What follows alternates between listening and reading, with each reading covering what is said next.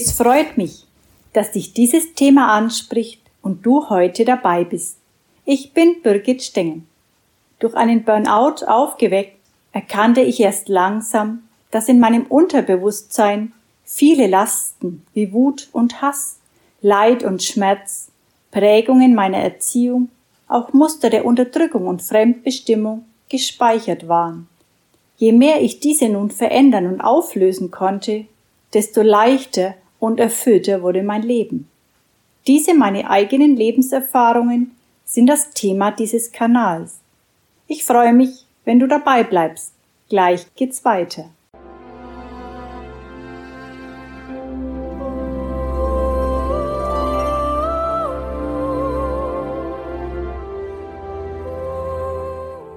Ich lese ein paar Gedanken aus meinem ersten Buch Burnout, das größte Geschenk meines Lebens. Fangen wir nicht erst an, unser Leben zu verändern, es lebenswert zu gestalten, wenn schon alles aus den Fugen geraten ist.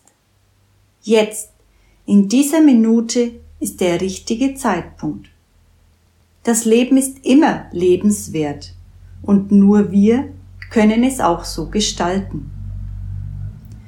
Trotz alledem ist unsere Unzufriedenheit so hoch wie nie zuvor. Was wollen wir eigentlich? Das frage ich mich mittlerweile sehr oft bei alltäglichen Begegnungen mit anderen Menschen.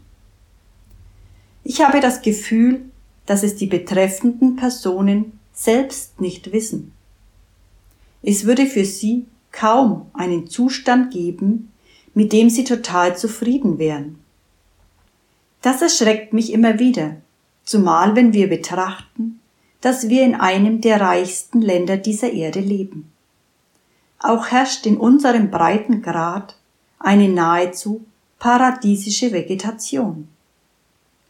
Was wollen wir denn noch? Wachen wir doch endlich aus diesem Albtraum der Negativität auf und fangen damit an, bewusster und dankbarer durch unser Leben zu gehen. Es warten tagtäglich so viele Geschenke auf mich, die von mir wahrgenommen werden wollen. Ich erlebe so viele wunderbare Begegnungen, für die ich unermesslich dankbar bin. Mehr dazu findest du in meinem Buch.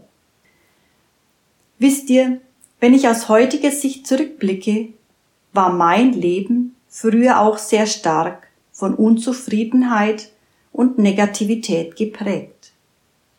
Damals lebte ich noch vollkommen unbewusst. Doch durch einen Zusammenbruch fing ich langsam an, die Dinge und Situationen anders zu betrachten. Auf der einen Seite begann ich vieles aufzuarbeiten und zu transformieren, was als Last und Schwere in meinem Unterbewusstsein gespeichert war.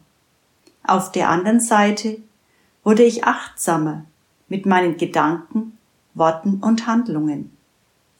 Mit Ausdauer und Konsequenz konnte ich bis heute mein Leben wesentlich bewusster, liebevoller, harmonischer und glücklicher gestalten.